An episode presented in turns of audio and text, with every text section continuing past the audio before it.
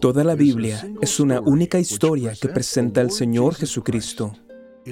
En este módulo estamos viajando por esa historia, rastreando cómo se despliega esta revelación a lo largo de la Biblia. El mundo ha sido arruinado por el pecado, pero Dios ha hecho un pacto para traer salvación a través de la descendencia de David. Ahora el hijo de David, Salomón, tiene una tarea inmensa, construir un templo para Dios. La casa de Dios ya no será una tienda de campaña, sino una vivienda permanente en el corazón de Jerusalén. Pero ¿por qué Dios hace este cambio? Cuando te acercas a una ciudad moderna conduciendo en automóvil, especialmente si es una ciudad grande, a menudo podrás ver a lo lejos los edificios altos elevándose sobre el horizonte. Ahora, te diriges con deseos por ver algo o a alguien en esa ciudad. Esta vista aumentará tus expectativas de llegar. Bueno, cuando los israelitas creyentes viajaban a Jerusalén para las fiestas, ellos verían a Jerusalén a la distancia mientras se acercaban, edificada en un terreno elevado y con el templo situado en la parte superior. Pudieran haber visto el humo de los sacrificios elevándose hacia el cielo y al acercarse pudieron haber escuchado la música. Puedes imaginarlos cantando los salmos de ascensión mientras avanzaban hacia el símbolo del trono de Dios y de su presencia ante su pueblo. El templo de Salomón era verdaderamente magnificente. A diferencia de la belleza de cualquier otra estructura arquitectónica, se encontraba en el pináculo del monte, en el punto más alto, en el centro de Jerusalén.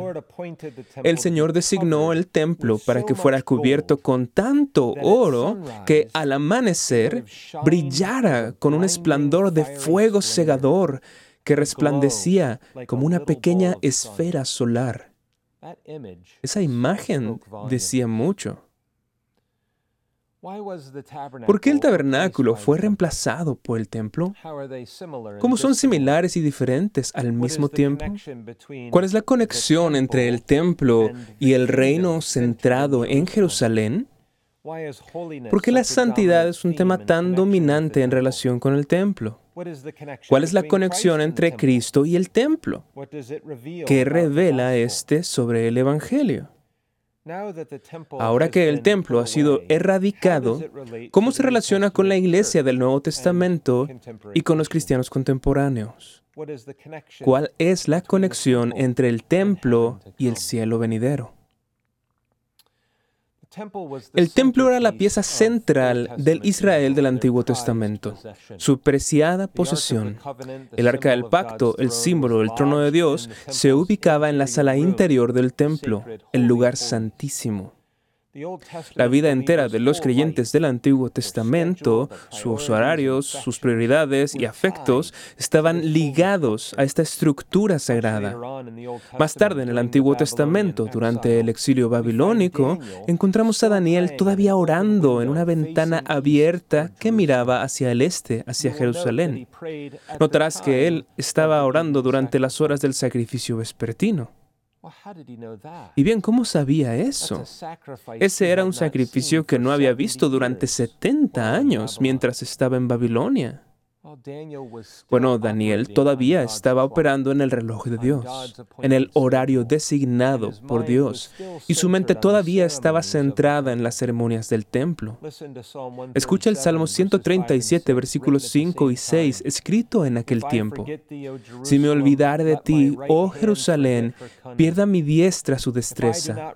Mi lengua se pegue a mi paladar. Si de ti no me acordare, si no enalteciere a Jerusalén como mi preferente asunto de mi alegría. Podríamos dar muchos ejemplos como este. Piensa en Nehemías, quien lloró tras recibir la noticia de la destrucción de Jerusalén y de su preciado templo. Todo esto refuerza nuestra necesidad de entender la teología que Dios revela acerca de esta importante estructura dentro de la historia de la redención. Por lo tanto, consideremos algunos de los puntos que podemos aprender. En primer lugar, consideraremos el templo de Salomón. El tabernáculo, como recordarás, era una estructura móvil y temporal que simbolizaba la presencia de Dios con su pueblo. Fue útil para Israel mientras fueron peregrinos en el desierto y durante los primeros años en Canaán. El templo, en contraste, era una morada permanente una vez que David había tomado Jerusalén y la había establecido como la capital del reino, deseaba que el trono de Dios, simbolizado en el arca, se uniera a su propio reino desde Jerusalén. Todas las piezas fueron puestas en su lugar y Dios llamó a Salomón para que realizara el trabajo. En primero de Crónicas 28, versículos 9 al 10, leemos el encargo que David le dio a Salomón, similar a lo que se lee en primero de Reyes 2, 2, lo cual mencionamos en la última lección. Pero con esta adición, Dice, mira pues ahora que Jehová te ha elegido para que edifiques casa para el santuario esfuérzate y hazla. Uno de los mayores logros de Salomón fue la construcción del templo en Jerusalén, realizado por la fuerza de Dios y por su bendición. Su gloria y esplendor superaron todo lo que ha sido visto antes o después. Leemos acerca del tabernáculo que fue llevado a Jerusalén y reemplazado por el templo en 1 de Reyes 8. El haber traído el arca representó la entronización de Dios como rey. El templo exhibía estabilidad, por así decirlo, y exaltación, porque era una casa para el nombre de Dios. Dios dice, mi nombre estará allí, en primero de Reyes 8:29. Pero Salomón reconoce que el cielo de los cielos no puede contener a Dios, y mucho menos la casa que él construyó. Este era simplemente un símbolo. Retrataba las misericordias salvadoras de Dios y el perdón de los pecados. Sirvió también como testigo para evangelizar a las naciones. Leemos acerca del extraño no israelita que escuchará el gran nombre de Dios, alabará hacia la casa de Dios. Luego en 1 de Reyes 8:43 dice, y este es Salomón orando, tú oirás en los cielos, en el lugar de tu morada, y harás con conforme a todo aquello por lo cual el extranjero hubiese clamado a ti, para que todos los pueblos de la tierra conozcan tu nombre y te teman como tu pueblo Israel, y entiendan que tu nombre es invocado sobre esta casa que yo edifiqué. Aunque el templo incluía una gran cantidad de diseños detallados y artísticos, aprendemos que la ley bíblica de la adoración de Dios todavía se mantenía. Nada era dejado a la innovación humana, antes bien todo era recibido por prescripción divina. Leemos en 1 de Crónicas 28 acerca de muchos de los detalles, así como de las riquezas que el templo conlleva, y ahí se dice que David le dijo a Salomón el plano de todas las cosas que tenía en mente para los atrios de la casa de Jehová.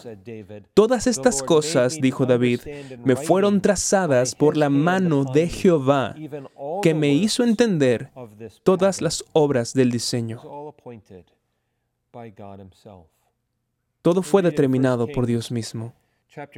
Leemos en Primero de Reyes capítulo 6 al 8 que a Salomón le tomó siete años construir el templo.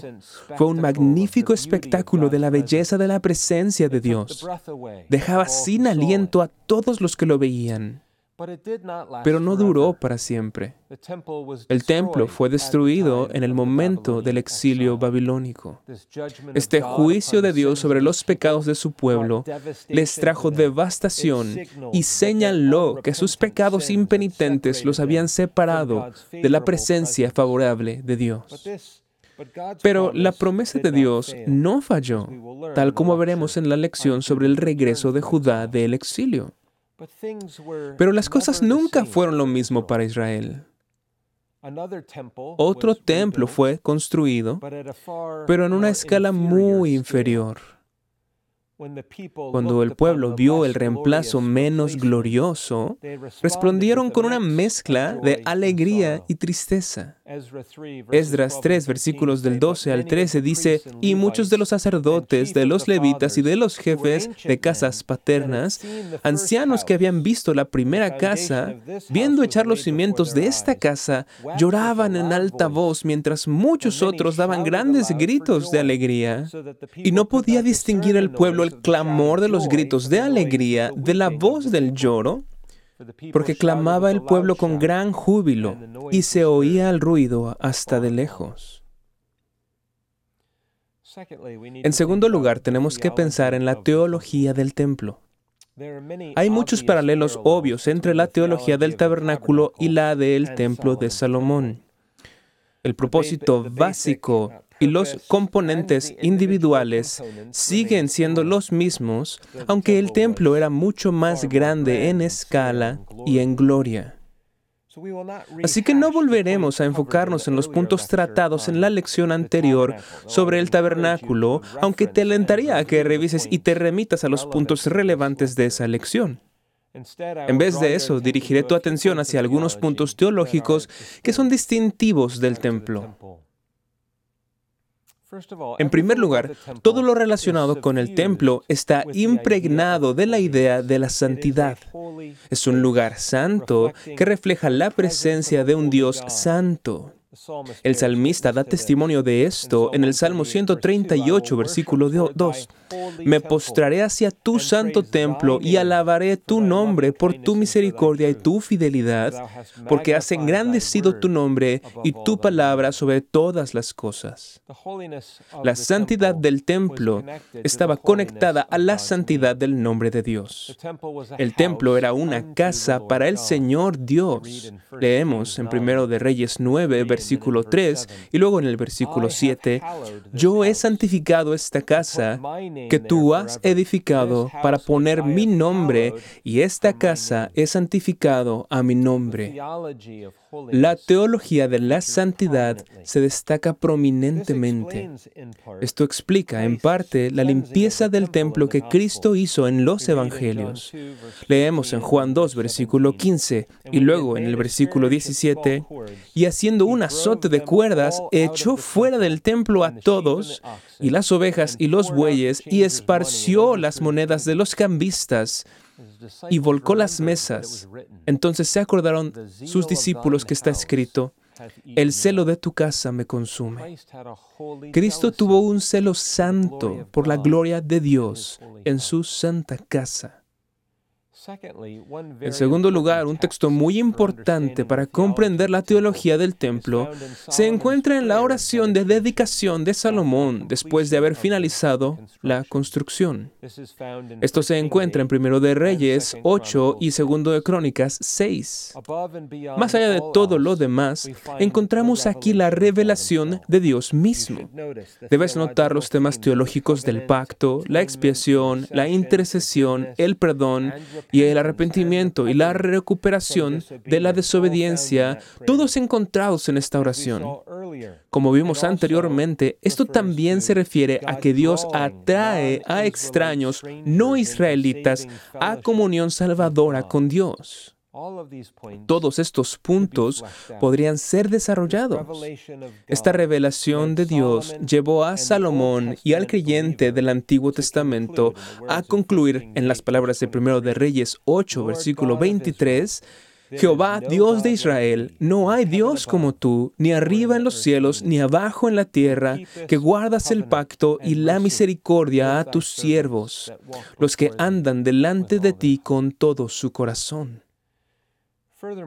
Además, dentro del templo encontramos un enorme, pesado y hermoso velo que separaba el santuario interior del lugar santísimo del resto del mundo. Era una cortina muy gruesa. Creaba una imagen visible de la separación de la presencia inmediata de Dios y la necesidad de un sacrificio expiatorio ofrecido por un sacerdocio santo. Cuando Cristo murió en la cruz, ese velo fue rasgado Leemos en Marcos 15, versículos 37 y 38. Mas Jesús, dando una gran voz, expiró. Entonces el velo del templo se rasgó en dos de arriba a abajo. La expiación de Cristo otorgó un acceso abierto y directo a través de su sangre a la presencia de Dios. Es por esto que leemos en Hebreos 10, 19 al 22. Así que, hermanos, teniendo libertad para entrar en el lugar santísimo por la sangre de Jesucristo, por el camino nuevo y vivo que Él nos abrió a través del velo, esto es, de su carne, y continúa, acerquémonos con corazón sincero, en plena certidumbre de fe, purificando los corazones de mala conciencia y lavando los cuerpos con agua pura. El templo extendió la influencia de la sabiduría de Dios hacia las naciones. Las personas de las naciones vecinas se sintieron atraídas a Jerusalén y esto las llevó a rendirle tributo a Salomón en su gestión a él. Dios había prometido esta expansión en Génesis 15 y esta se volvió realidad bajo Salomón, lo cual también es mencionado en el Salmo 72. Dios reunió las riquezas de las naciones para construir su propia casa y su reino, así como cuando Israel saqueó a los egipcios en el Éxodo. El reino de Dios y el desarrollo de esta redención es fundamental para el mundo y para la historia. Si avanzas hasta el periodo del Nuevo Testamento, verás que Dios levantó el imperio romano, quien construiría caminos que conducían a lugares distantes del mundo conocido de aquel entonces. Estos caminos fueron construidos y Dios los colocó justo a tiempo para que los apóstoles y los primeros cristianos llevaran el Evangelio a todo el mundo gentil. Estos sirvieron para el avance del reino de Cristo un reino más grande que el imperio romano. Actualmente los misioneros tienen aviones que les permiten llevar el Evangelio a los lugares distantes del mundo. Tú estás usando el Internet para escuchar estas lecciones sobre teología bíblica, aun cuando estamos separados por muchas millas y en países distintos. Dios hace que todo sirva a su plan, a su Evangelio y a la expansión de su reino. Y vemos todo eso también en la época de Salomón, cuando él reúne los recursos para el establecimiento de su reino. Por último, bajo este punto, el templo une al Edén, el jardín al principio de los tiempos, con el cielo al final de los tiempos. Notarás las imágenes del jardín entretejidas en los detalles y en el diseño del templo. Tanto el jardín como el templo eran lugares donde Dios manifestaba su presencia a su pueblo. Después de la caída, cuando el hombre fue expulsado del paraíso de la presencia de Dios, el Señor abrió un camino de regreso mediante su propia provisión de un sacrificio y de redención. El tabernáculo ejemplificaba esta promesa pactual, pero esto llega a su mayor expresión en el templo. En breve expondremos la conexión entre el templo y el cielo. Y así, en tercer lugar, tenemos que pensar en el cumplimiento del templo en el Nuevo Testamento. El Nuevo Testamento usa extensamente la teología del templo. Al igual que con el tabernáculo, el templo era un patrón y una sombra de realidades celestiales y eternas. Este señalaba al cumplimiento de una gloria mayor que vendría bajo el nuevo pacto. Como hemos aprendido en lecciones anteriores, estas ceremonias del Antiguo Testamento eran temporales. Cuando Cristo vino, el templo y sus símbolos fueron abolidos y regresar a las sombras es prohibido. Tenemos ahora las realidades que el templo prefiguraba.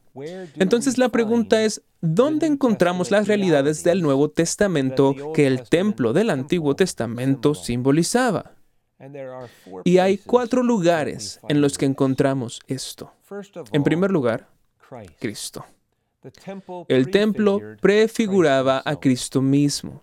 Leemos en Juan 2, del 19 al 21, respondió Jesús y les dijo, destruid este templo y en tres días lo levantaré. Dijeron luego los judíos, en 46 años fue edificado este templo y tú en tres días lo levantarás. Mas él hablaba del templo de su cuerpo. Ellos pensaron que se estaba refiriendo a la estructura física en Jerusalén, pero se refería a sí mismo, a su propio cuerpo. Ahora, ¿por qué Cristo se refería a sí mismo como el templo? Piensa en eso por un momento. Piensa en lo que sabes sobre el templo, lo que simbolizaba, cuál era su propósito, cómo funcionaba en la vida del Israel del Antiguo Testamento. Si piensas por un momento, verás la respuesta. La respuesta se encuentra en Colosenses 2, versículo 9. Porque en Él, esto es en Cristo, habita corporalmente toda la plenitud de la deidad. Cristo fue la encarnación perfecta y completa de la presencia de Dios en la tierra. Eso es lo que el templo simbolizaba, la presencia de Dios en medio de su pueblo. Pero esto llegó a su máxima expresión en la encarnación de Cristo. La promesa del pacto de Dios de habitar entre su pueblo encuentra su cumplimiento en la venida de Cristo. El segundo lugar donde encontramos el cumplimiento del Nuevo Testamento es en la iglesia. La iglesia también es descrita como un templo. Ahora, esto no debe ser una sorpresa, puesto que Cristo mora en medio de su iglesia. Entonces, en Apocalipsis 1 se describe a Jesús como caminando en medio de los candelabros, que simbolizaban a las iglesias. Ahora piensa conmigo, caminando en medio de los candelabros. Esa es la imagen del templo, ¿no es así? Del candelabro que se encuentra en el templo. Pero en Apocalipsis 1 se nos dice que los candelabros son un símbolo de las iglesias mismas. Así, Cristo se encuentra presente en medio de ellos. Es Cristo quien erige la iglesia. Recuerda Mateo 16, versículo 18. Y yo también te digo que tú eres Pedro y sobre esta roca edificaré mi iglesia y las puertas del Hades no prevalecerán contra ella. En otras palabras, somos la casa que Cristo está levantando. Hebreos 6.3 dice, pero Cristo como hijo sobre su casa, la cual casa somos nosotros, si retenemos firme hasta el final la confianza y el gloriarnos en la esperanza. Él mismo sirve como la piedra principal prometida en el Salmo 118 y su pueblo es edificado en él y erigido como un templo en el Señor. La iglesia es la habitación de Dios. Esto aparece en Efesios 2, al final de este capítulo, en los versículos 20 al 22. Dice ahí, refiriéndose a la iglesia, edificados sobre el fundamento de los apóstoles y profetas, siendo la principal piedra del ángulo Jesucristo mismo, en quien todo el edificio bien coordinado va creciendo para ser un templo santo en el Señor, en quien vosotros también sois juntamente edificados para morada de Dios en el Espíritu. Todas las piezas se encuentran en este pasaje. Cada creyente tiene parte en esta casa. En las palabras de primera de Pedro 2, versículo 5, vosotros también como piedras vivas, sed edificados como casa espiritual. Cuando la iglesia se reúne para la adoración, su gloria excede por mucho a la gloria terrenal del templo de Salomón. Porque donde están dos o tres congregados en el nombre de Cristo, allí Él está en medio de ellos. Nuestra adoración toma lugar en la misma sala del trono celestial. Nuestra gloria se encuentra en la presencia de Cristo mediante su Espíritu manifestado en medio de nosotros a través de las simples ordenanzas que Él nos ha dado como la predicación, la lectura, la oración, el canto de los salmos y los sacramentos. Y así el templo encuentra su cumplimiento en el Nuevo Testamento. La tercera área es el cristiano individual. El creyente individual también es descrito como un templo. El templo era el lugar de la presencia y morada de Dios, como ya hemos dicho.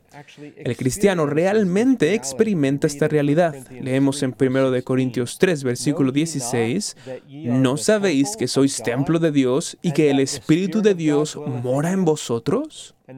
Y luego en 1 Corintios 6, versículo 19, ¿o ignoráis que vuestro cuerpo es templo del Espíritu Santo? el cual está en vosotros, el cual tenéis de Dios y que no sois vuestros? Finalmente, vemos lo mismo en 1 Corintios 6, versículo 16. ¿Y qué acuerdo hay entre el templo de Dios y los ídolos? Porque vosotros sois el templo del Dios viviente, como Dios dijo, habitaré y andaré entre ellos, y seré su Dios, y ellos serán mi pueblo. Y bien, esto tiene implicaciones prácticas de largo alcance. Dios mismo habita en el creyente. Pablo dice que, por lo tanto, las partes de nuestro cuerpo habitadas por el Espíritu deben ser empleadas como instrumentos de justicia en el servicio de Dios, no como instrumentos de injusticia. Como notarás en 1 Corintios 6 y 2 Corintios 6, que mencionamos hace un momento, esto debería resultar en una separación del pecado y del mundo. Y más bien, debe traer santidad y consagración a Cristo. La cuarta área en la que vemos el cumplimiento del templo en el Nuevo Testamento es el cielo. Todo esto se une y culmina finalmente en el cielo mismo. El cielo es el cumplimiento final del templo como la morada de Dios, donde Dios mora con su pueblo por toda la eternidad. Es por eso que no encontramos templo allí. Leemos en Apocalipsis 21, versículos 22 al 23, y no vi en ella templo, porque el Señor, Dios Todopoderoso, es el templo de ella y el Cordero. La ciudad no tiene necesidad de sol ni de luna que brillen en ella, porque la gloria de Dios la ilumina y el Cordero es su lumbrera.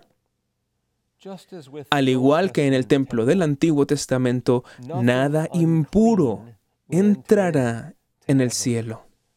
Como vemos en el capítulo 21, versículo 27. El cielo es el lugar de la santidad de Dios. De modo que el cielo es el cumplimiento final del templo. Vemos allí al pueblo del Señor morando en la presencia del Señor en pureza perfecta por toda la eternidad. He ahí una realidad celestial reemplazando a la sombra terrenal. En conclusión, en la construcción del templo, Dios estableció un lugar de residencia permanente entre su pueblo en la tierra prometida, señalando así la venida de Cristo y a su presencia con su pueblo tanto en el tiempo como en la eternidad. Pero en la próxima lección dirigiremos nuestra atención al periodo posterior a Salomón y a la tragedia del reino dividido con una parte de Israel separada de Jerusalén y del templo y separada en última instancia de Dios mismo. Esperamos que haya sido inspirado por lo que hemos considerado en esta lección. Únete al reverendo Robert McCurley en la próxima ocasión a medida que avanzamos en nuestro viaje a la teología bíblica y preguntamos, ¿por qué Dios permite que el reino quede dividido?